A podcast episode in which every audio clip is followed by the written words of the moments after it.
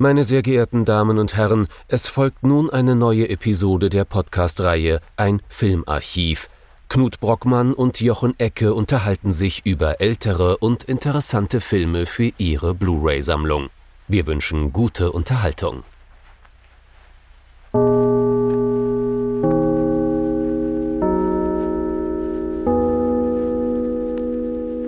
Hallo Knut. Hallo Jochen und hallo liebe Zuhörerinnen und Zuhörer zu einer neuen Folge unseres Filmarchivs.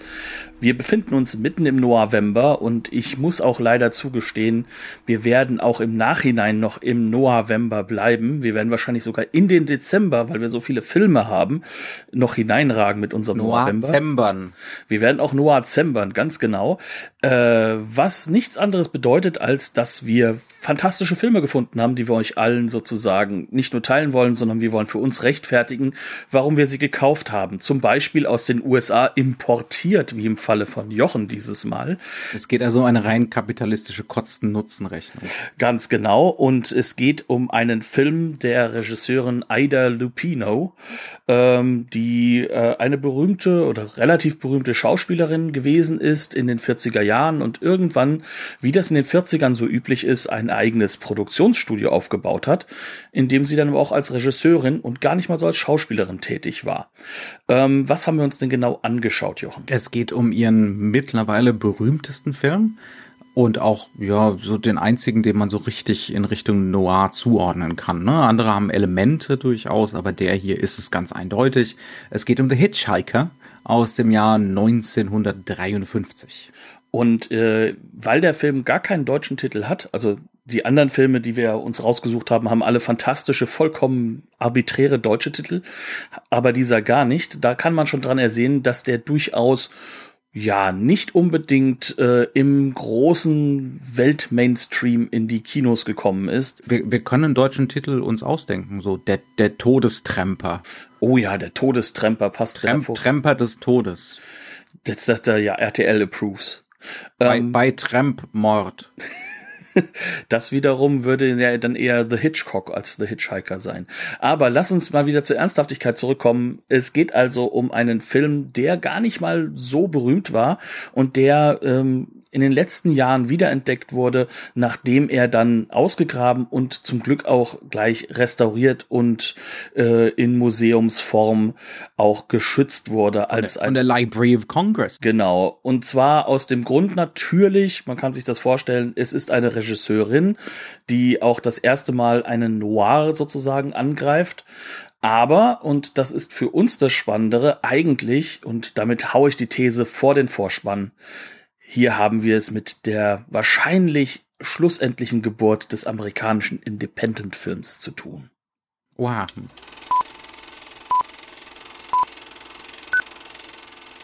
The Hitchhiker von Ida Lupino. Ihr wahrscheinlich berühmtester Film, wie du es schön gesagt hast, nur eben nicht so berühmt, dass wir nicht doch noch mal auf die Story des durchaus knackigen 70 Minüters eingehen sollten. Worum geht's, Jochen? Es geht um einen äh, ja, psychopathischen Gewalttäter namens äh, Emmett Myers, gespielt von William Tallman. Äh, das ist so, William Tallman ist so die, die erste Reihe der zweiten Reihe. Die, die erste Reihe der, der Nebendarsteller äh, im klassischen Hollywood gewesen. Genau wie die beiden anderen Hauptdarsteller, nämlich Gilbert Bowen, gespielt von Frank Lovejoy, und Roy Collins, gespielt von durchaus, ich glaube, das ist mit der bekannteste Edmund O'Brien. Ähm, dieser Emmett Myers ist als, äh, äh, wie nennt man das eigentlich auf Deutsch? Tramper unterwegs. Das ist nicht das deutsche Wort. Äh, mir, mir ist das deutsche Wort entfallen, Knut. Mir auch. Das ist der, der den Finger hochhält, um mitgenommen zu werden. Der, um mitgenommen zu werden. Ein mit, jemand, der äh, eine, eine Mitfahrgelegenheit sucht, ähm, ist, ist er auf äh, amerikanischen Straßen unterwegs. Ähm, allerdings nicht, äh, weil er von Punkt A nach B möchte, sondern weil er die Leute, die ihn mitnehmen, dann prompt ausraubt und ermordet. Und äh, wir begleiten ihn bei seiner letzten Mitfahrt. Äh, Achtung, Spoiler.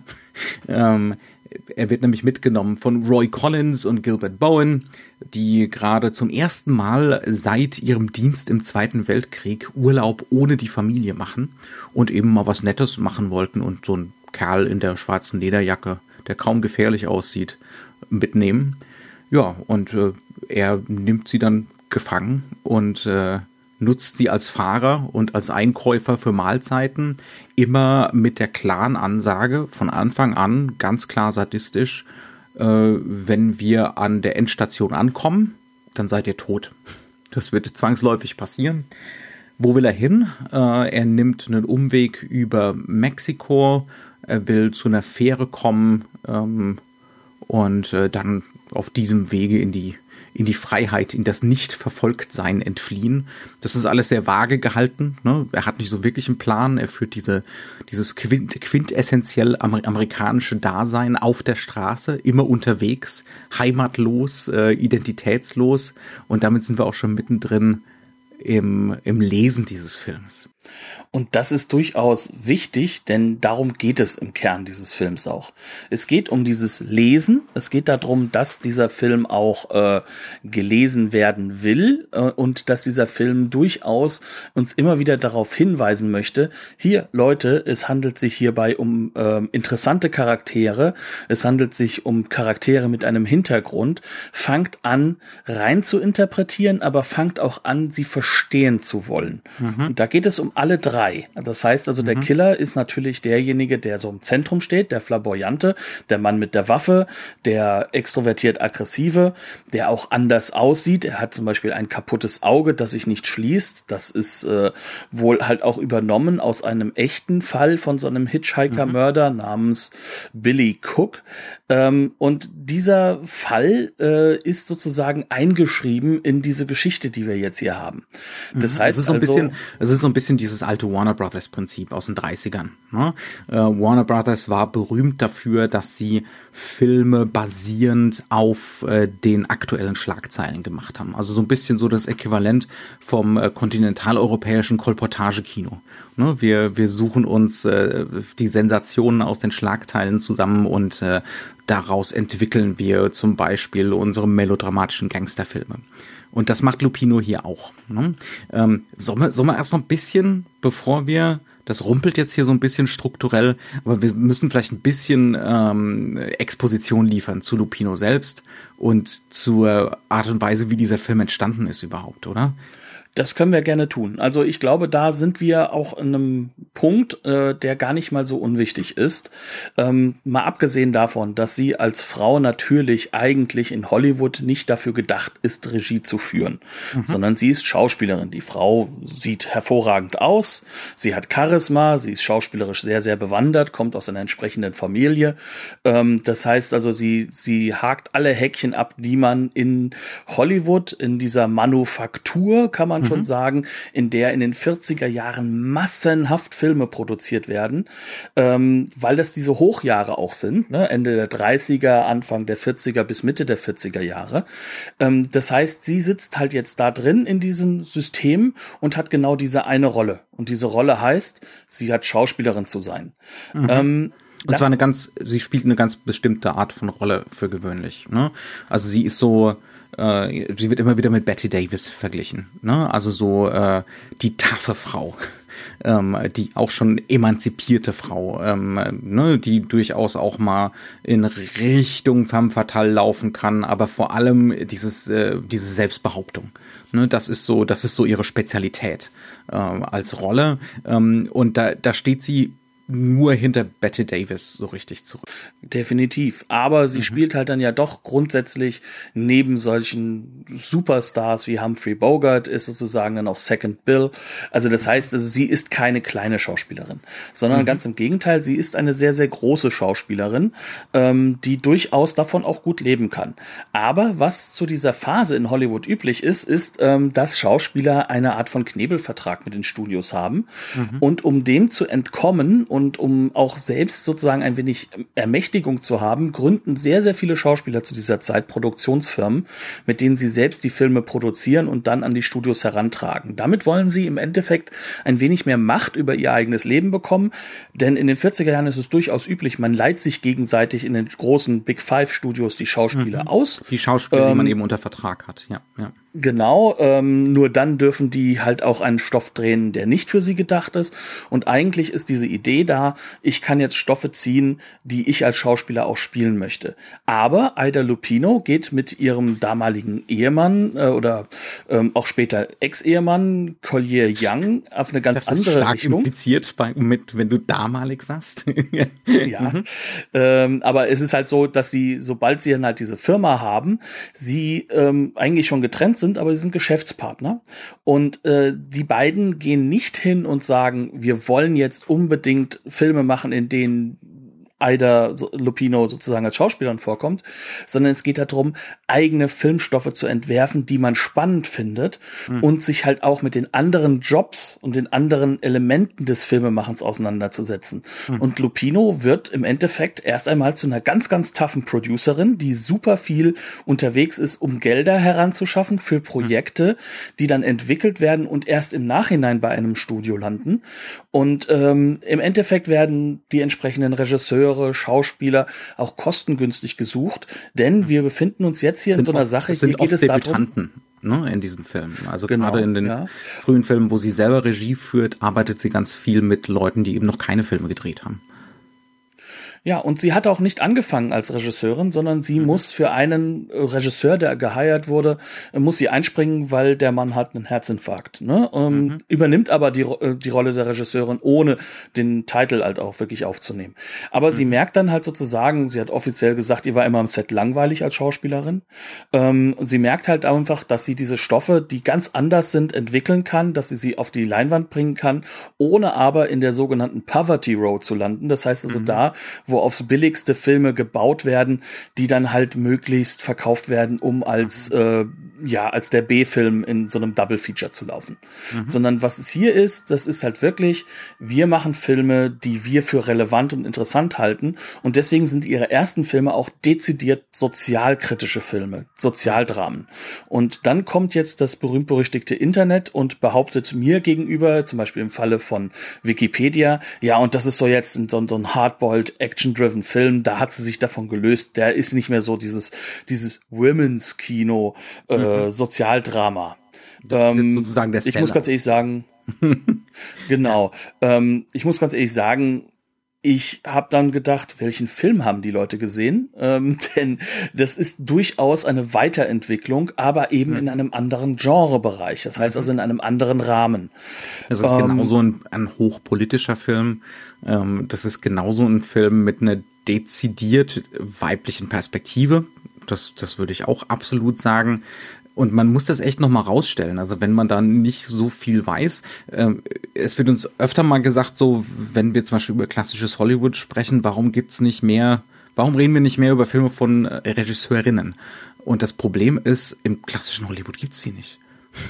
Also es gibt Dorothy Arsner, da haben wir auch was in der Hinterhand, das ist in Planung sozusagen. Ne? Mhm. Ähm, da werden wir demnächst was machen. Es gibt Ida Lupino, es gibt noch ein, zwei andere, ne? aber ähm, Ida Lupino war, glaube ich, die zweite Frau in äh, der Directors Guild of America. Mhm. Die zweite, ja der Hintergrund dazu, und das ist, glaube ich, das, was wir noch zentral sagen müssen, ist mhm. ähm, zum einen natürlich die patriarchale Struktur, da brauchen wir gar nicht drüber reden, das ist glasklar. Aber der Punkt, warum dann auch gar nicht erst damit experimentiert wurde, ähm, die Filme im klassischen Hollywood wurden regelrecht, also viele reden ja von einer Fabrik, das fasst es aber nicht ganz gut, sondern sie wurden wie in einer Manufaktur von einer mhm. Gruppe von Spezialisten, die zusammengestellt wurden durch die Producer, äh, in relativ schneller Abfolge gedreht. Und man war gleich auch die meiste Zeit einfach in Los Angeles. Man war in diesen Studios. Man hat sich zur Mittagszeit getroffen. Da haben dann die Schauspieler mit den Schauspielern zu Mittag gegessen, die Regisseure mit den Regisseuren. Mhm. Und ähm, ja, so wurde dann. Es hatte halt jeder seine, es hatte jeder seine Büros direkt da, ne, am Studio mit dran. Ähm, nicht nur die Regisseure, auch die Produzenten und die Autoren, ne, die hingen alle eng aufeinander, ähm, so dass das alles ganz, ganz äh, krass miteinander verzahnt war. Und das ging dann natürlich weiter bei der Distribution und bei den Kinoketten. Ne?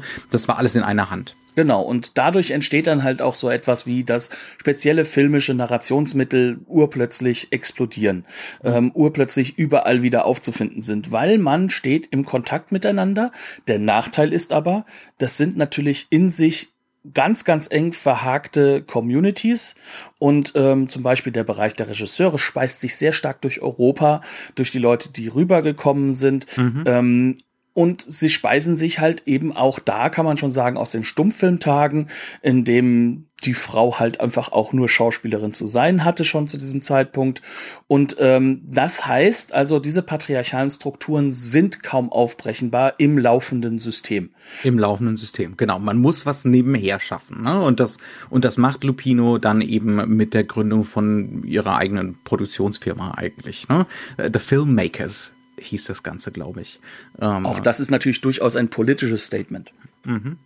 Also äh, Faktor ist, andere Schauspieler machen das, um ihre schönen Rollen zu kriegen, um mhm. sich die Bücher zu adaptieren. Das berühmteste Beispiel ist United Artists. Genau, und Bücher zu adaptieren ist der Weg zu gehen. Das ist das Marketingprodukt quasi äh, aus mhm. Hollywood. Und sie geht hin und sagt, naja, mich, mich interessiert das als Schauspielerin gar nicht, sondern ich will Filme machen. Mhm. I'm a filmmaker. Mhm. Und da sehen wir schon deswegen unsere These ganz vom Anfang. Das ist so ein Beginn des Independent-Kinos und mhm. das muss man jetzt sagen, wenn wir jetzt mal ein bisschen in die Tiefen gehen, dessen wie der Film gemacht ist, das spürt man in fast jeder mhm. Szene. Ja. Also das ist nicht nur äh, nicht nur so äh, die, der Anfang von sowas wie einer Independent-Szene, sondern es ist auch äh, also was die so Produktionsumstände angeht, sondern eben auch ästhetisch und erzählerisch. Ne? Und jetzt und jetzt können wir endlich mit dem Film anfangen. Genau. Jetzt äh, ist die Exposition geschafft. Die Leute können mhm. wieder einschalten. Also, ähm, jetzt reden wir also, über den Film. Also nach vier Filmen, die ähm, entschieden Frauenthemen behandelt haben. In Anführungszeichen ja. übrigens, In weil es sind eigentlich Sozialthemen. Ja, Sozialthemen, äh, Sozialdramen waren, ähm, dreht Lupino jetzt hier ziemlich bewusst einen Film noir sie mag, sie mag es 1953 nicht Film Noir genannt haben, aber es ist eindeutig ein Film, der rekurriert auf diese großen Filme der 40er und der schon so einen, der schon einen sehr bewussten Umgang mit diesen Filmen hat. Sie holt sich zum Beispiel einen der großen Kameramänner ähm, aus dieser Zeit, Nicolas Moussourac. Ja, das ist, der hat zum Beispiel Out of the Past gedreht für, für Jacques Tourneur, also einer von den großen Noir-Kameramännern. Ne? Ähm, was wir von dem Film halten, dafür gibt es eine Folge. ähm, das heißt also, hier, hier wird schon, wir nähern uns dem Punkt, wo hier schon bewusst Noir gemacht wird. Ne? Ähm, und wie du es wie am Anfang schon gesagt hast, ähm, das ist ein Film, der auch ein Statement-Film ist. Das ist ein sehr politischer Film. Ähm, er ist halt nur nicht so in your face wie ihre vier vorherigen Filme, was das Politische angeht sondern er benutzt halt seine kompletten filmischen Mittel, die er zur Verfügung hat, um das Ganze sozusagen auf der Metaebene vorzubereiten und uns, uns sozusagen ein Setback äh, oder ein Setup zu geben, dass wir uns für die Figuren äh, interessieren und über diese Figuren entsteht ein sozialer Kontext. Mhm. Und vor allem entsteht der auch im Kontrast zu der Welt, in der wir uns bewegen, nämlich das ist nämlich Mexiko und Mexiko wird hier in einer ganz speziellen Art und Weise dargestellt und ähm, wir sind quasi in Mexiko, also um genau zu sein, wir sind on Location. Ob es jetzt wirklich mhm. alles in Mexiko gedreht ist, ist eine andere Frage. Aber Eben, ähm, aber wir befinden uns sozusagen in so einer Form von Realismusraum. Ne? Das heißt mhm. also, wir sind vor Ort, wir haben Probleme mit der Kamera, wir haben Probleme damit, alles auch perfekt einzufangen. Wir haben nicht die Perfektion eines Hollywood-Films. Wir haben nicht diese Präzision, die die 40er Jahre ausmacht und auch noch viele Teile der 50er, sondern wir haben eine Kamera, die rumpelt mal, die ruckelt mal, aber die die hat dementsprechend natürlich die, die Vibes. Ist mal, die ist auch mal überbelichtet. Genau, aber sie hat dementsprechend auch die Vibes der Newsreels. Das heißt also, wir haben hier auf der einen Ebene, ne, auf der einen Seite diesen, diesen, diesen Realismuseffekt dieser Kamera vor Ort und diesen Realismuseffekt des vor Ort sein, nicht auf einem Set zu sein und das auch auszustellen. Mhm. Auf der anderen Seite haben wir natürlich auch pointierte Momente. Vieles ist im Studio gedreht, um genau zu sein, in einem Auto vor einem, äh, ja, vor, vor, vor laufenden Hintergründen, die sind hervorragend. Wird's nicht. Also ungefähr 50, 60 Prozent von dem Film spielen in dem Auto. Das sind also unsere drei Herren, äh, der, der Killer auf der Rückbank und äh, unsere beiden Urlauber vorne.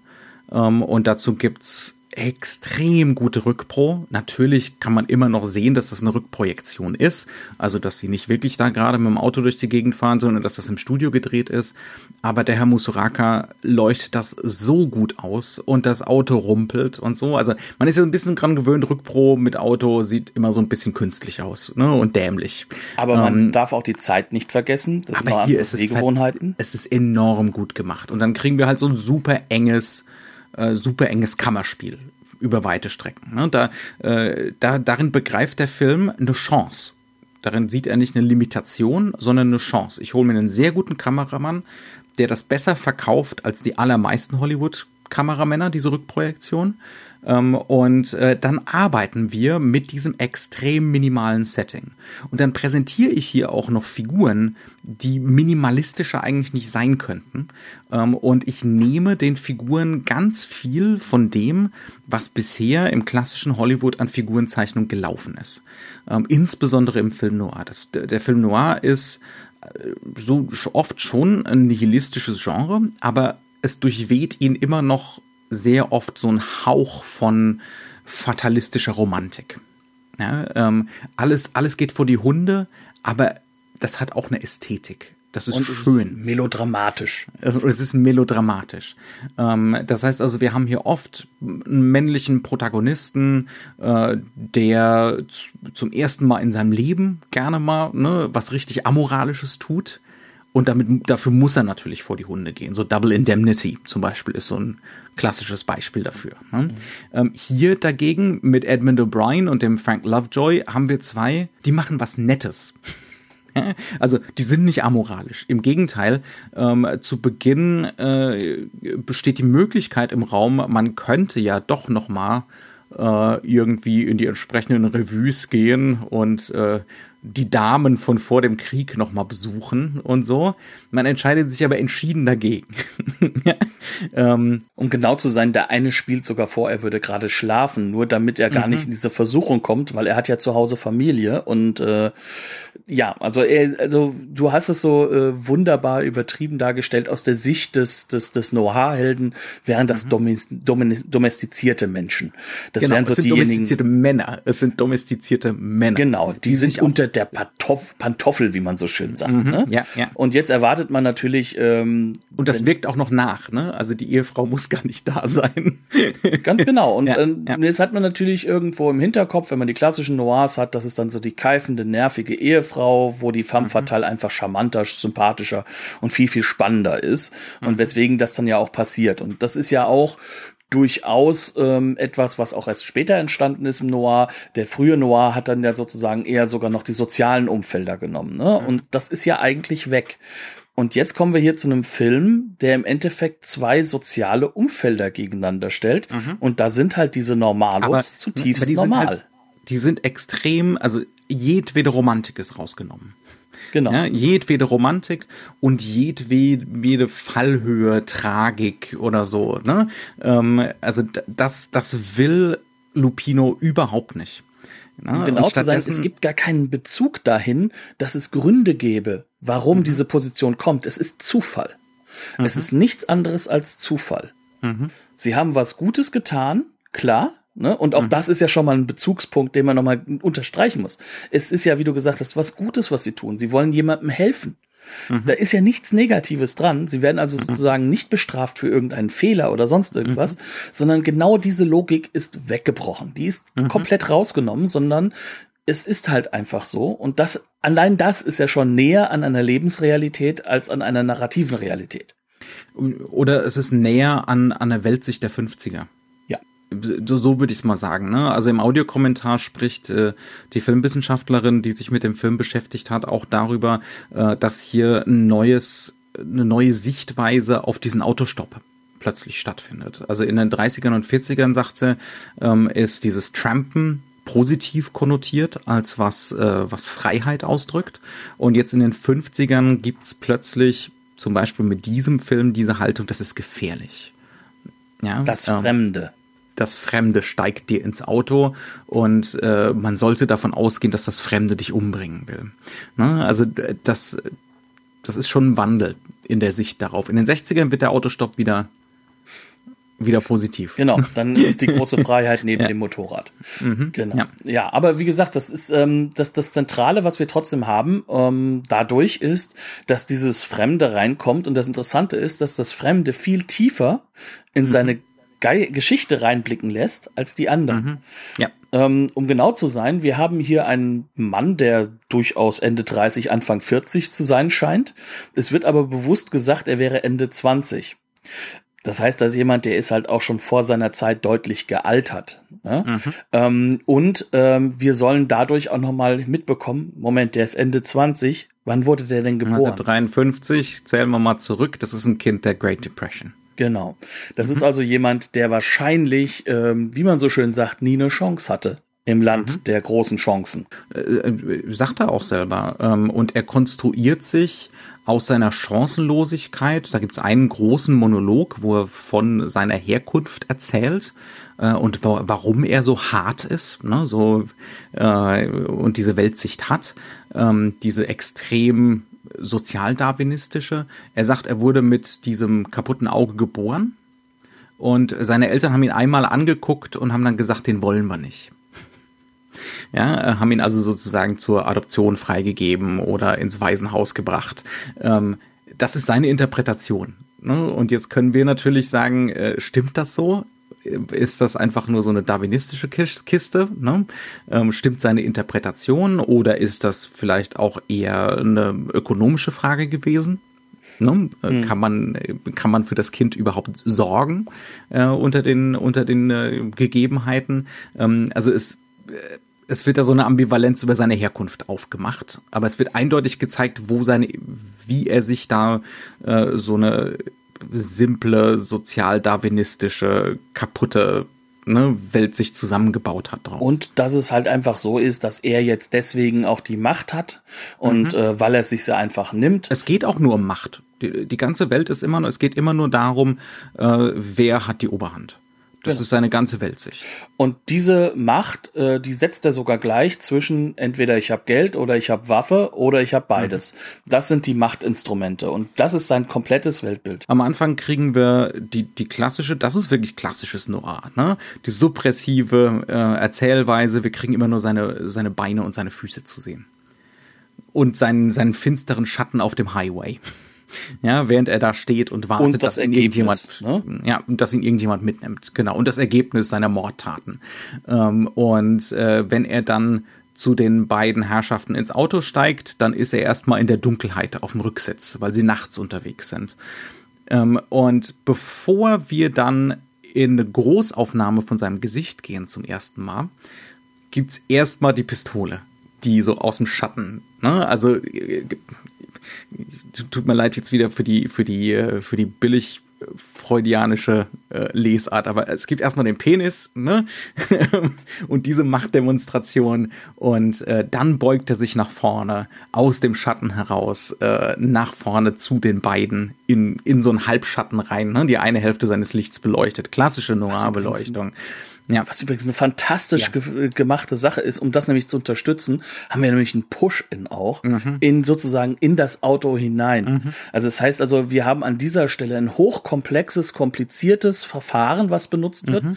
damit wir das sehen. Wir haben eine Ausleuchtung, die sehr, sehr streng und genau ist. Mhm. Also das genaue Gegenteil zu dem, was er dann on Location draußen machen ja. kann, weil in diesem Moment sollen wir ganz anders. Wir sollen jetzt hier emotional gepackt werden. Da kommt aus dem Dunkel das Böse mhm. oder das, das, das Unbewusste, ne? dieses Animalische, das nur für sich selbst sorgt, kommt da so, äh, kommt da so vom Rücksitz. Ähm, also wir haben immer wieder diese Momente und deswegen hat sie sich auch diesen klassischen Kameramann geholt, ne? Ähm, der das auf den Punkt machen kann. Der kann nicht den ganzen Film so ausleuchten, das ist technisch nicht möglich und auch vom Budget her nicht möglich, aber sie weiß ganz genau, es gibt immer so diese Momente, die müssen sein, die müssen auch diese expressionistische Kraft haben, ne? diese emotionale Wucht, die daraus entsteht. Ähm, und äh, ne, dann kann man wieder diesen Modus wechseln hin in dieses eigentlich schon so nouvelle-vagistische. ne, wo die Kamera rumpelt ähm, und wir das einfach mitnehmen. Ne? Wir sehen es nicht als Imperfektion, die wir irgendwie hinnehmen müssen, sondern wir setzen strategisch ein für Effekte. Und zwar Realismuseffekte. Also mhm. das heißt, wir sollen rückbinden. Wir sollen rückbinden in eine quasi realistische Welt. Ja. Wir sollen weg von dem, das ist eine Filmwelt. Das ist eine reine Filmwelt, die nur aus diesen Mechaniken funktioniert, ähm, die so ein Studio zur Verfügung stellt. Mhm. Sondern wir wollen da raus aus dieser reinen Filmwelt. Und das ist eine Strategie. Das ist eine bewusste Entscheidung, mhm. die ähm, auch ein komplett anderes äh, filmisches Wahrnehmen gestattet. Das ist jetzt nicht neu. Das ist jetzt zu diesem Zeitpunkt auch schon bei, an anderen Stellen probiert worden, auch innerhalb von Hollywood. Auch, auch bei John Ford hat die Kamera schon mal gerumpelt. Genau, und, und es ist halt auch innerhalb des Hollywood-Systems wird halt auch schon länger überlegt, ne? Weil wir sind jetzt in den 50ern, das Fernsehen ist da. Ne? Mhm. Also wir sind jetzt an dem Punkt, an dem Hollywood nur noch perfekter, nur noch teurer, nur noch lauter werden will, mhm. äh, Widescreen jetzt einführen will und alles mhm. drum und dran. Ähm, und sie hat halt einfach die Mittel des klassischen alten Hollywoods, einfach weil sie kostengünstiger sind. Schwarz-Weiß wird auch noch viele, viele Jahre kostengünstiger sein. Ähm, und sie hat halt einfach auch nicht die Budgets, um äh, alles so durchzusetzen, dass man auch diese Kontrolle, die das klassische Hollywood Hollywood ausmacht, dieses kontrollierte mhm. Erzählen, dieses ja. das Bild voll unter Kontrolle haben, sie kann es gar nicht. Mhm. Wir können davon ausgehen, dass viele dieser Szenen halt auch Dinge enthalten, die waren nicht geplant, aber das ist die Planung. Das ist mhm. die Planung, das zu machen. Aber, aber ganz viele Sachen, zum Beispiel, wie sie die Landschaft einsetzt, äh, und filmt, das ist extrem geplant. Also mir, was mir da besonders im, äh, im Gedächtnis bleibt, das sind übrigens dieselben Gegenden in Kalifornien, wo auch Bud Bettiker seine Western gedreht hat. Ähm, also dieselbe unglaublich, es ist wirklich eine unwirkliche Landschaft ähm, und eine unglaublich feindselige Landschaft. Ähm, da gibt es zum Beispiel eine Szene, da fahren sie über so eine Landstraße und äh, die ist extrem hügelig. Das sind aber keine großen Hügel, sondern so winzige Hügel. Das heißt also, es ist wie so eine Achterbahnfahrt. Hoch, runter, hoch, runter, hoch, runter. Und äh, das ist als psychologischer Effekt gedacht. Ne? Also wir sollen da auch mit sein auf dieser Achterbahnfahrt. Und wir kriegen immer wieder äh, unseren Killer zu sehen auf der Rückbank, der, der, der davon völlig unberührt scheint ja, also der wie so ein Monolith da trotzdem sitzt, ähm, als, als würde mit ihm körperlich gerade gar nichts passieren. Und dann kriegen wir den Blick aus äh, dem, dem hinteren Fenster des Autos, äh, wahrscheinlich ne, mit irgendeinem Truck aufgenommen, Kamera draufgestellt und es rumpelt und es wackelt. ja, also in einem, in einem klassischen Hollywood-Film wäre das, in einem ganz klassischen, ne, wäre das vollkommen inakzeptabel gewesen. Ähm, und hier ist es als expressionistische Effekte eingesetzt. Ja, also wirklich ganz strategisch auf, ab, rumpel, wackel. Ähm, ja, und es geht zentral darum, dass es eben psychologische Effekte sind. Und das mhm. ist wiederum das, was sie aus dem klassischen Hollywood übrigens auch übernimmt. Also sie weiß ganz genau, wie sie diese psychologischen Effekte einsetzt, wie sie halt auch mhm. diese Logiken, die das Publikum kennt, einsetzt. Also ja. es wird kein Wunder, dass äh, Emmett Myers fast immer aus der Untersicht gefilmt ist. Das heißt, mhm. er ist immer groß. Die beiden anderen, die sind immer relativ klein gefilmt. Es gibt eine Sequenz in dem Film, wo sie dann wegrennen von vor ihm. Ne? Ähm, da werden wir du wirst gleich noch was erzählen, wie dann das Auto gefilmt ist. Aber das erste, mhm. was wir sehen, ist, dass sie ganz, ganz klein sind und wir haben sehr, sehr viel Horizont über uns und sie kommen näher und werden dementsprechend größer. Das heißt also, sie haben das Gefühl, in eine Freiheit zu kommen mhm. äh, und dementsprechend wieder Ermächtigung zu haben. Und mhm. dann kommt halt eben sozusagen ganz düster das Auto aus dem Nichts, ne? Aus, aus, mhm. aus so einer ganz, ganz großen Tiefe heraus, ähm, das dann wiederum hingeht und äh, das Ganze wieder wegnimmt, zu einem Horrorbild umgestaltet. Ja. Ähm, äh, ja, auch da natürlich, äh, was macht man? Man nimmt natürlich äh, mit einer langen Brennweite auf. Ne? Das Ganze kommt schnell auf einen zugerast und der wird dann anhalten, weil er braucht die beiden ja noch. Aber das ist ja wirklich quasi kurz das vorm Auto Kamera. ballert fast in die Linse rein. Ne? Genau. Das fährt fast die Kamera um. Ja, ja. Und, und das, das sind so Effekte, die sind alle sehr, sehr bewusst gewählt. Das sind halt da, auch das sind dann die Momente, die sind auch präzise geleuchtet und, äh, und extrem geplant. Ne? Ähm, da weiß sie, also sie, sie hat so bestimmte Momente, äh, da weiß sie ganz genau, dafür will sie sich die Zeit nehmen. Viel Budget ist nicht da, viel Drehtage sind nicht da. Sie, muss, sie weiß ganz genau, hier nehmen wir uns die Zeit. Aber hier drüben zum Beispiel will ich zeigen, wie jemand, äh, ich zeig, ich bin mit der Kamera im Auto ähm, und äh, sehe durch das Fenster, wie eine der Figuren sich dem Auto nähert Tür aufmacht und sich reinsetzt. Ja, ähm, und das kann man dann nicht im Studio drehen. Zwangsläufig. Ne? Definitiv. Das, fun das funktioniert mit Rückpro nicht. Ähm, das Problem ist, wir sind in der Wüste, die Sonne knallt, ähm, wir können das Auto nicht vernünftig von innen ausleuchten. Das heißt also, wir haben plötzlich einen krassen Darstellungswechsel von dieser präzisen Ausleuchtung von den Szenen mit dem Rückpro äh, hin hierher, wo jetzt plötzlich alles äh, kontrastlos ist im Innen, im Inneren des Autos ne? und äh, draußen ist es überbelichtet. Und zwar ziemlich krass überbelichtet. Ja. Und das nimmt der Film hin. Das ist ihm einfach egal. Ja? Er und, nimmt ähm, uns sogar mit darauf, uns das zu erklären, weil der Film ja immer wieder, also der Rhythmus des Films ist ja der einer Bewegung. Ne? Und das, der Film hat ja von Anfang an nicht so dieses klassische Motiv. Also natürlich hat er eine Dreiaktstruktur, aber diese mhm. Dreiaktstruktur wird ja nicht durchgezogen, sondern es geht ja immer wieder darum, dieses Szene oder Setpiece Bewegung zeigen, wir mhm. reisen. Setpiece Bewegung zeigen. Und dieses Bewegung zeigen ist fast immer, also fast ausschließlich eben genau in dieser Mod, äh, in diesem Modus des, des Realismus-Effekts gefilmt. Mhm. In diesem Modus, dass wir sind hier draußen, wir sind hier in dieser ja. Wirklichkeit. In dieser unwirklichen Wirklichkeit, dieser psychologischen Wirklichkeit. Ja. Und ähm, das Ganze macht ja auch durchaus Sinn, weil sich das ja auch bis in das Drehbuch hineinzieht. Ne? Mhm. Also der Film ist ja sozusagen auf Basis von diesem echten Highway-Killer da entstanden. Und ähm, die haben vorher äh, wirklich Interviews mit Überlebenden geführt, die diesen Typen getroffen haben.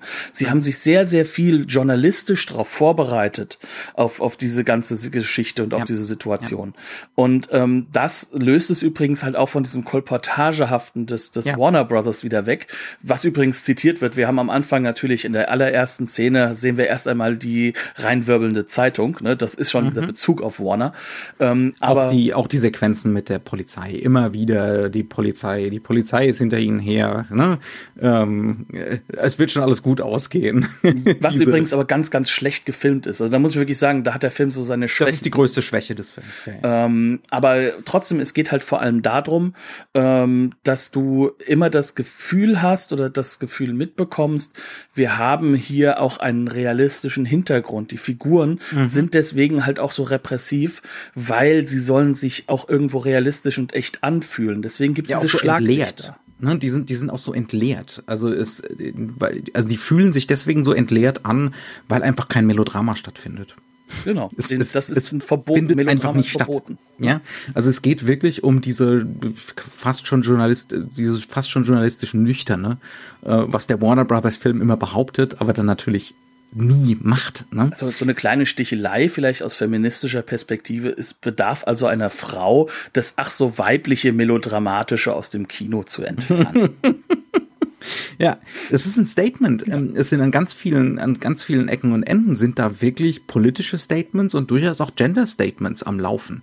Ähm, also natürlich ist Gender und Männlichkeit das große Thema des Films. Es gibt nicht eine einzige Schauspielerin, die eine wirklich größere tragende Rolle hat. Mhm. Es gibt zwei Damen, die im Hintergrund laufen dürfen und es gibt ein Mädchen, das hat eine Sprechrolle, eine richtige. Mhm. ähm, ich denke da zum Beispiel an eine Szene relativ früh im Film. Ähm, Emmett, also unser Killer, ist mit ins Auto gestiegen und ähm, erstmal gibt's verbale Machtdemonstrationen. Ähm, also er fragt zum Beispiel, was die Herren von Beruf machen. Mhm. Ähm, und auf Basis dessen ähm, geht sofort in die Hierarchie. Ah, du bist Bauzeichner, dann bist du also schlauer als der andere, der, der nur eine Tankstelle führt. Ähm, ne, aber ich bin hier der Schlauste. Ne? Also es geht immer darum. Und das sagt und, er auch wirklich so. Ne, ja, ja. Ähm, und äh, dann wird mal Halt gemacht und es wird ein grausames Spiel gespielt, ähm, wo es darum geht, erstmal zu demonstrieren, dass er sehr gut schießen kann.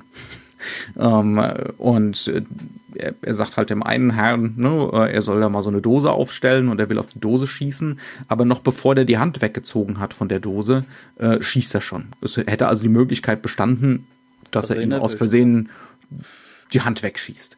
Ähm, und dann zwingt er äh, die ähm, äh, die Edmund O'Brien-Figur, also den Roy Collins dazu, der hat ein Gewehr dabei, das war im Kofferraum, er soll bitteschön mitmachen. Und dann erweist es sich so, dass der Roy Collins auch sehr gut schießen kann, ne, weil er auch es schafft, die Dose seinem Freund sogar aus der Hand zu schießen. Und jetzt wäre es eigentlich so, wenn wir von klassischer Dramaturgie ausgehen und äh, klassisches Hollywood is nothing but, ne? Das sind die Erfinder der, der filmischen Klassik, kann man sagen. Ja, ja. Ähm, wenn sowas im ersten Akt vorkommt, dann hat das später eine Relevanz, ne? dass beide sehr gute Schützen sind. Ähm, wir gehen, wir müssen eigentlich davon ausgehen, dass der Roy Collins äh, später irgendwann die Waffe in die Hand nimmt und auch sehr gut treffen wird, definitiv treffen wird. Ne? Ähm, passiert nicht. Nö, weil es geht nur um diese eine Situation. Ja. Es geht jetzt es geht, um es, es geht um, äh, das ist ein schlimmes Wort, aber es geht um diesen Schwanzvergleich in diesem Moment. Die, die Szene steht für sich, ja, die, die Szene steht für sich als Ausdruck von dieser Männlichkeit, ne, äh, von dieser, heute würde man sagen, natürlich, ne, toxische Männlichkeit äh, von diesem Emmet. Und das war's aber es wird eben dramaturgisch nicht wieder aufgegriffen. Und damit, ähm, und das kommt ständig. Solche Momente, wo wir denken, ah, hier kommt sie, die klassische Dramaturgie. Ähm, nee, kommt sie eben nicht. Es ist im Endeffekt geht es darum, diese Figuren werden in dem Moment durch den Emmett Myers äh, gefoltert, psychologisch. Mhm. Ja. Aber, und das ist halt auch das Interessante und das ist, glaube ich, das Zentrale, was wir da auch mitnehmen können, ähm, die beiden arbeiten zusammen im Endeffekt. Ne? Der eine sagt jetzt, schieß doch schon, ne? obwohl er die Hand mhm. dahin hält. Der sagt, mhm. ich vertraue dir jetzt. Ne? Während der andere das gar nicht will, sondern einfach in Kauf nehmen würde, dass er jetzt stirbt. Mhm. Das ist in diesem Moment äh, aus Sicht vom Emmett Myers und wahrscheinlich auch aus der Sicht von vielen klassischen Erzählungen, mhm. ist das sozusagen das Verlieren aber in diesem Falle wird es in dem Film wiederholt und wiederholt und wiederholt. Mhm. Und das Nichtstun, das äh, sozusagen das nur in die Länge ziehen, das ist ja das, was die beiden rettet. Mhm. Also im Endeffekt ähm, ist das sozusagen, man könnte schon sagen, eine neue Männlichkeit vielleicht auch, die auch akzeptiert, dass die Frauen äh, zu Hause halt eben äh, äh, ähm, auch eine wichtige und positive Rolle spielen, ne? ähm, die sich vielleicht halt auch einfach äh, innerhalb der 50er Jahre in dem damaligen gesellschaftlichen Konzept, das muss man immer wieder natürlich hin hinzufügen, ja. das hat nichts mit heute zu tun, ähm, die sich da schon sozusagen einfinden und vielleicht halt aber auch schon so etwas sind wie die ersten die äh, im Kern jetzt auch schon eine neue Hollywood-Männlichkeit sozusagen vorbereiten. Mhm, mhm, ähm, denn sie, sie siegen am Ende ja nicht dadurch, in Anführungszeichen, weil sie die Mächtigeren sind, sondern weil sie die Klügeren sind. Mhm. Und äh, vor allem, dass sie sich auch gegenseitig vertrauen, dass dann eine ja. Vertrauenssituation aufgebaut wird. Der eine von den beiden, der auch später in Emmett Myers sozusagen visuell verwandelt wird, damit nicht auf ihn, sondern auf den, den Jungen da geschossen wird, auf den Guten, der Gilbert äh, Bowen, Bowen der, der, das ist sozusagen der Tankstellenbesitzer, äh, der ist immer wieder on the verge, ne? Also der, der mhm. will am, der will am liebsten zurückhalten. Aber er vertraut halt seinem Kumpel Roy, der sagt, nein, das ist jetzt strategisch nicht das Richtige. Ne? Mhm. Es ändert aber nichts daran, dass der genauso seine Momente hat, in denen er im Endeffekt Roy unterstützt. Das heißt also, dieses unterstützende Element mhm. und dieses sich auch untereinander absprechen, dieses sich gegenseitig verstehen, das ist das Zentrale, weswegen sie überleben. Ja. Ja. Und ähm, das ist natürlich auch ein politisches Statement. Mhm. Ich würde aber, bevor wir jetzt ganz zum Ende kommen, und wir könnten natürlich noch sehr viel über diesen Film reden, viel länger als dieser Film dauert, ja. ähm, würde ich also gerne. Ich, ich würde es vielleicht noch mal ganz kurz eben zusammenfassen, ist das Experiment des Films ist, zu gucken, was vom Film Noir übrig bleibt, wenn man die Romantisierung wegschält, ne, wenn man die klassische Dramaturgie wegschält. Ne, und dann bleibt eben übrig die Verhandlung von Männlichkeit, ähm, dann bleibt übrig die Verhandlung von Macht. Ne, ähm, dann bleibt zum Beispiel übrig die Frage nach, wo kommt denn dieses Weltbild her? Dieses tumbe, sozialdarwinistische, äh, wo es eigentlich nur um Gewalt geht. Ne?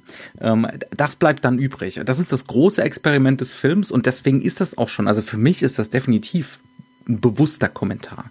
Ja. Ein bewusstes Ja, ja, das ist schon, mit, das ist schon so das Ende der Film Noir Zeit. Also wir ja. machen uns das schon bewusst und nicht nur Orson Welles kann das, sondern auch Ida Lupino.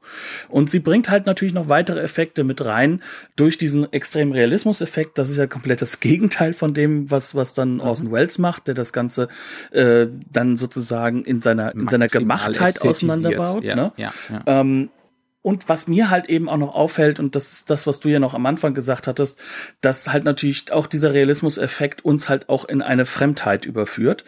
Das heißt also, wir als Zuschauer werden nämlich in die Emmett Myers Figur gesetzt, mhm. weil wir müssen uns nämlich die ganze Zeit spanische Dialoge anhören, ohne mhm. Untertitel.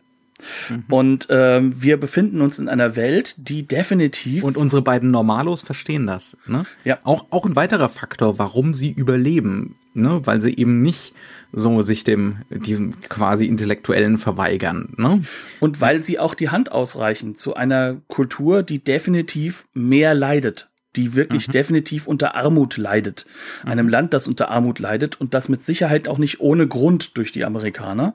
Und die mhm. Ignoranz ist diejenige, die dann im Endeffekt im Nachteil ist in dieser Welt, wenn er da raufgesetzt wird. Also das sind alles so zentrale politische Motive, die aber mitlaufen in einer sehr packenden, schnell inszenierten und schnell erzählten Handlung. Ja, aber, aber das ist wirklich so, ne? Es gibt da minutenlange Szenen, wo nur Spanisch geredet wird, ohne Untertitel. Ja, und Erstaunlicherweise versteht man das aber. Also ich jedenfalls, un, ja, obwohl ich kein Spanisch kann. Für 1953, das ist schon ziemlich krass. Mhm. Ja. Aber jetzt kommen wir halt zu dem Punkt, wo wir dann sagen können, okay, was hat das denn mit dem Kino gemacht? Und da kommen wir vielleicht nochmal zu dieser These zurück, die ich ja am Anfang genannt hatte. Ähm, das ist so ein Startpunkt für das Independent-Kino. Das ist eine, eine also Blaupause. Also damit, damit wollen wir natürlich nicht behaupten, dass der Film so irre einflussreich war, weil so erfolgreich war er nicht. Ne? Nein. Aber, aber äh, man, man merkt hier schon, wie das amerikanische Kino, und da ist Lupino definitiv eine Pionierin, äh, anfängt, andere Optionen zu erforschen. Ne? Genau, also, also neben Cassavetes und Co. Ne? Und mhm, äh, ja. es gibt aber auch Regisseure, die diese Optionen dann übernommen haben. Übrigens, jetzt kommen nur noch Männer, bis vielleicht auf äh, später in den 80ern Catherine Bigelow, ja. die wiederum mhm. aber durch diese Männer, die von ihr wahrscheinlich beeinflusst wurden, beeinflusst wurde. Mhm. Ähm, das ist nämlich einfach eine Gruppe von Regisseuren, die mit diesem ähm, durchaus nüchternen Element sehr stark gearbeitet haben, die auch damit versucht diese, haben, neue diese Optionen extremen Reduzierung. Also es ist wirklich ein unglaublich reduzierter Film. Also um, um mal einen Film aus unserem Archiv zu nennen, wo das noch ähnlich ist, das ist äh, von Ulmer der äh, der Detour. Die ja. Detour, der genauso unter sehr geringen Budgetgruppen mhm. gedreht wurde, auch ähnliche der Mechaniken auf, hat. Der hat auf jeden Fall eine Ähnlichkeit, aber der ist halt immer noch gnadenlos romantisch genau. in seiner Grundveranlagung. Es ist inhaltlich, äh, die Ästhetik wird nicht inhaltlich zurückgezogen, rückgebogen auf einen auf eine Neuaushandlung, sondern mhm. ist eher eine eine Erhöhung oder Überhöhung. Ne? Ja. Ähm, genauso in sich brillant. Also das, das soll auch nicht miteinander jetzt irgendwo verglichen werden, sondern es geht halt darum, halt einfach zu schauen. Es geht um die Schönheit der Verdammten. Ne? Genau. Bei Ulmer. Ja. Das ist jetzt auch durchaus klassisches Motiv. Er kommt ja auch aus dem klassischen Horror. Ne? Mhm. Ähm, aber hier ist es halt wirklich so, diese Frau versucht gerade dieses, dieses nüchterne, dieses in die Welt, in, in die Lebenswelt zurückbindende mit Genrestrukturen zu vermengen mhm. und ähm, dem, dementsprechend das Genre auf eine neue, ich sag mal, auf einen neuen Erzählmodus zu bringen. Mhm. Ähm, der aber auch nicht teuer sein muss, sondern der sich sozusagen diese Kostengünstigkeit zum, zum Thema macht. Also mhm. sie hat ja super kluge Entscheidungen getroffen. Die Schauspieler sind günstig, sind alles die ersten der zweiten Riege. Sie sind mhm. sehr, sehr gut, aber nicht die Stars. Aber dafür kann man sich dann einen Kameramann leisten, äh, der halt so abnorme Fähigkeiten hat, weil da die erste Riege zu kriegen ist weitaus günstiger, als mhm. die Setpieces alle aufzubauen oder halt eben die teuren Schauspieler zu bezahlen. Es wird halt einfach mit den Mitteln, die man hat, das Bestmögliche rausgezogen. Und dann kommt man halt darauf hin, dass man sagen kann, Realismuseffekte ist etwas, das kannst du in diesem klassischen Setup nicht darstellen. Damit kann ich arbeiten. Mhm. Ja. Und, und deswegen fühlt man sich in dem Film auch so verdammt erinnert an Sachen, das würde einem zunächst gar nicht einfallen. Also wer würde denn zum Beispiel jetzt äh, eine Verbindung ziehen zwischen so einem Noir wie dem hier, einem späten Noir und sowas wie Night of the Living Dead? Aber die Ästhetik ist überhaupt nicht weit weg voneinander. Und das Grundkonzept, das Nüchterne, das Distanzierte ähm, und, ne, und das, und das dieses, äh, diese Fixierung auch auf Normalos, mhm. ne, die, die normale Lebenswelt, ähm, das ist absolut ganz, ganz nahe beieinander. Ich habe mich aber auch zum Beispiel an den frühen John Carpenter erinnert gefühlt. Definitiv. Ja, in, in dieser, ja. Äh, übernimmt nämlich, ähm, weil was sie John Carpenter sozusagen anbietet oder was, was sozusagen die beiden verbindet, ist äh, eine extrem nüchterne, äh, auch, auch natürlich mit, mit minimalen Mitteln aufgebaute mhm. Ja Rekurrierung auf dasjenige, was vorher da war. Und sie mhm. bearbeitet halt ganz bewusst ein Genre, in Anführungszeichen, das noch gar kein Genre ist. Mhm. Ähm, und äh, ganz Oder vielleicht bewusst, hier gerade wird. Ne? Genau, und, ja. und, und ganz bewusst aber halt auch äh, Regisseure, mit denen sie gearbeitet hat. Und, mhm. und er bearbeitet Regisseure, mit denen er aufgewachsen ist. Äh, und, und das macht das relativ ähnlich, vor allem weil diese Nüchternheit und diese Reduktion, dieses aufs Wesentliche Vereindampfen beiden eingeschrieben ist. Ja. Und auch dann dadurch ähm, einen sozialen Faktor durchaus noch einzubringen, aber jetzt keinen sozialen Faktor wie bei Aida Lupino, der, der ist weitaus größer geschoben. Bei ihm ist es halt einfach wirklich Reduktion auf, was ist Männlichkeit und was bedeutet sie innerhalb dieses Rahmens hier ohne dass er aber, sag ich mal, politisch wirklich glasklar äh, so agieren würde wie sie, sondern bei ihm ist das Ganze natürlich, äh, dass das Reaktionäre auch erlaubt ist. Ähm, ja. Aber ja, das ist sehr, sehr ähnlich. Die Ästhetik ich, hat in ihrer, ihrer Reduktion, die aber trotzdem das Genre bedient ne, eine, eine enorme Ähnlichkeit. Also das ist, ja. Aber das da ist da so wirklich sehr viel am Laufen hier. Genau. Auf jeden Fall. Und dann hast du natürlich so Leute wie halt auch, äh, lustigerweise Sam Peckinpah, zumindestens bei Bring Me the Head of Alfredo Garcia, ist das durchaus ähnlich wie hier Politik über den Background dargestellt wird. Mhm. Über diesen Realismuseffekt des Backgrounds. Mhm. Oder mhm. du hast äh, Regisseure wie Sam Fuller, der, der mhm. ja auch rekurriert auf, auf, auf ja. die Warner Brothers Kolportage. ja, ja also das ist auch ein, das ist ein sehr gutes Stichwort, absolut. Und, ähm, ja. ja, und das, ist das ist ja auch so ein gerne mal Melodrama-Verweigerer. Genau, ja. Und, ja. und nicht zuletzt, dadurch kann man schon sagen, ja, es werden hier viele sag ich mal, Mittel des Independent-Kinos gesetzt, auch die Art und Weise, wie die Geldmittel beigetrieben werden.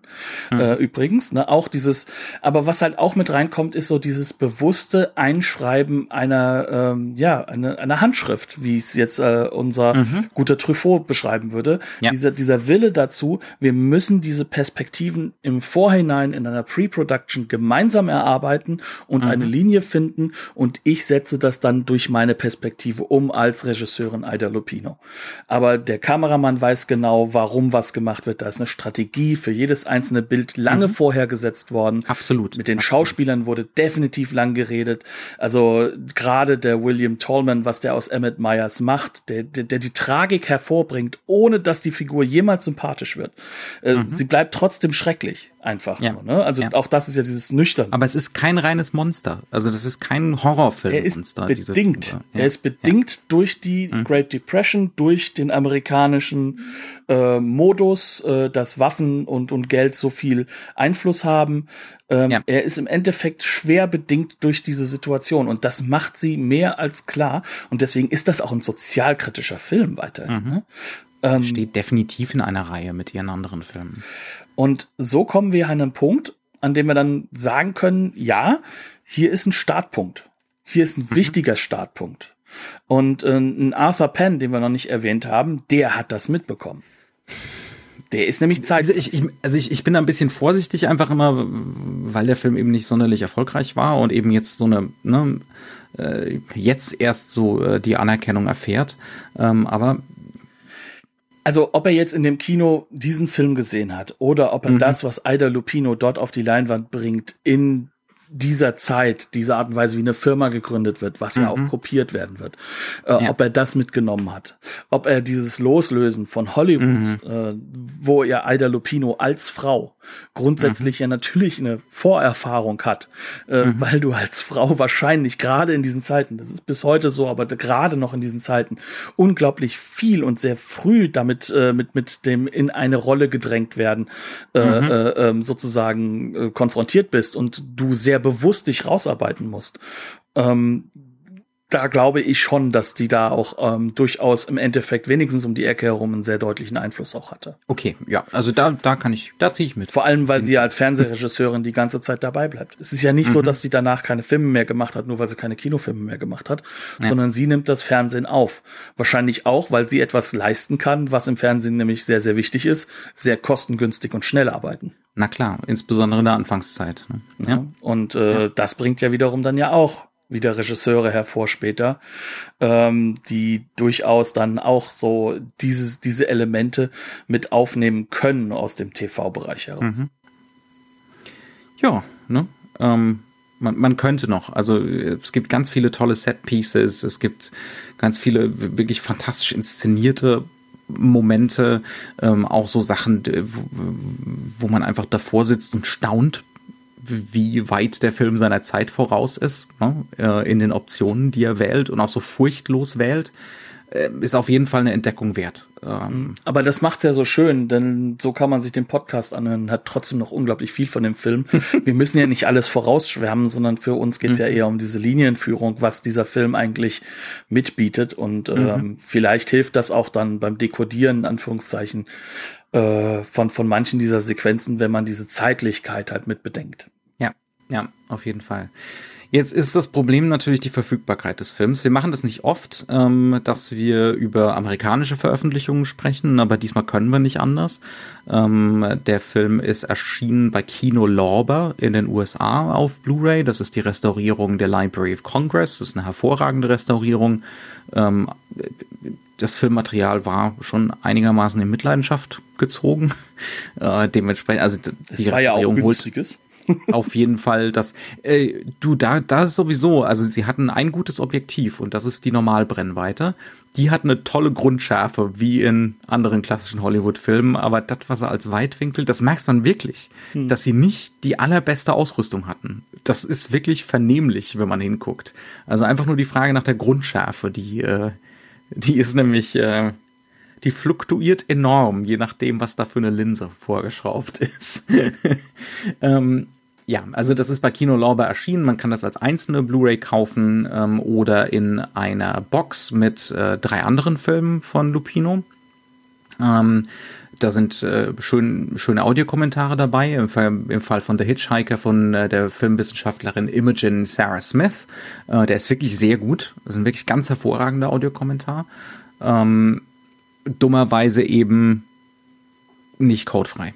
Also man kann das importieren, aber man braucht dann entweder einen amerikanischen Player oder einen codefreien Player, um das abspielen zu können. Vielleicht erbarmt sich aber ein britisches Label. In Deutschland erwarte ich nichts.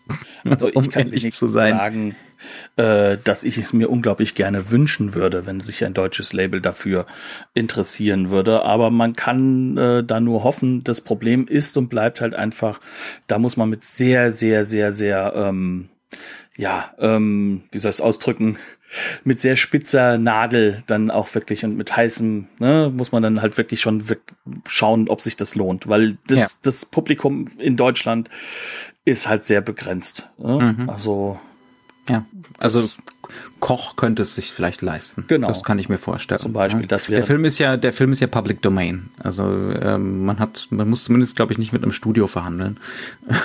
ja. Also sondern eher mit denjenigen, die es restauriert haben für das Master. Ne? Mhm. Ähm, also ja. was mich unglaublich, äh, ich gucke gerade mal auf unsere Twitter-Timeline, also Film- und mhm. Fernsehjuwelen mhm. hat auf jeden Fall auf Twitter äh, wahrscheinlich daraus geliked, dass sie selbst ja große Fans sind.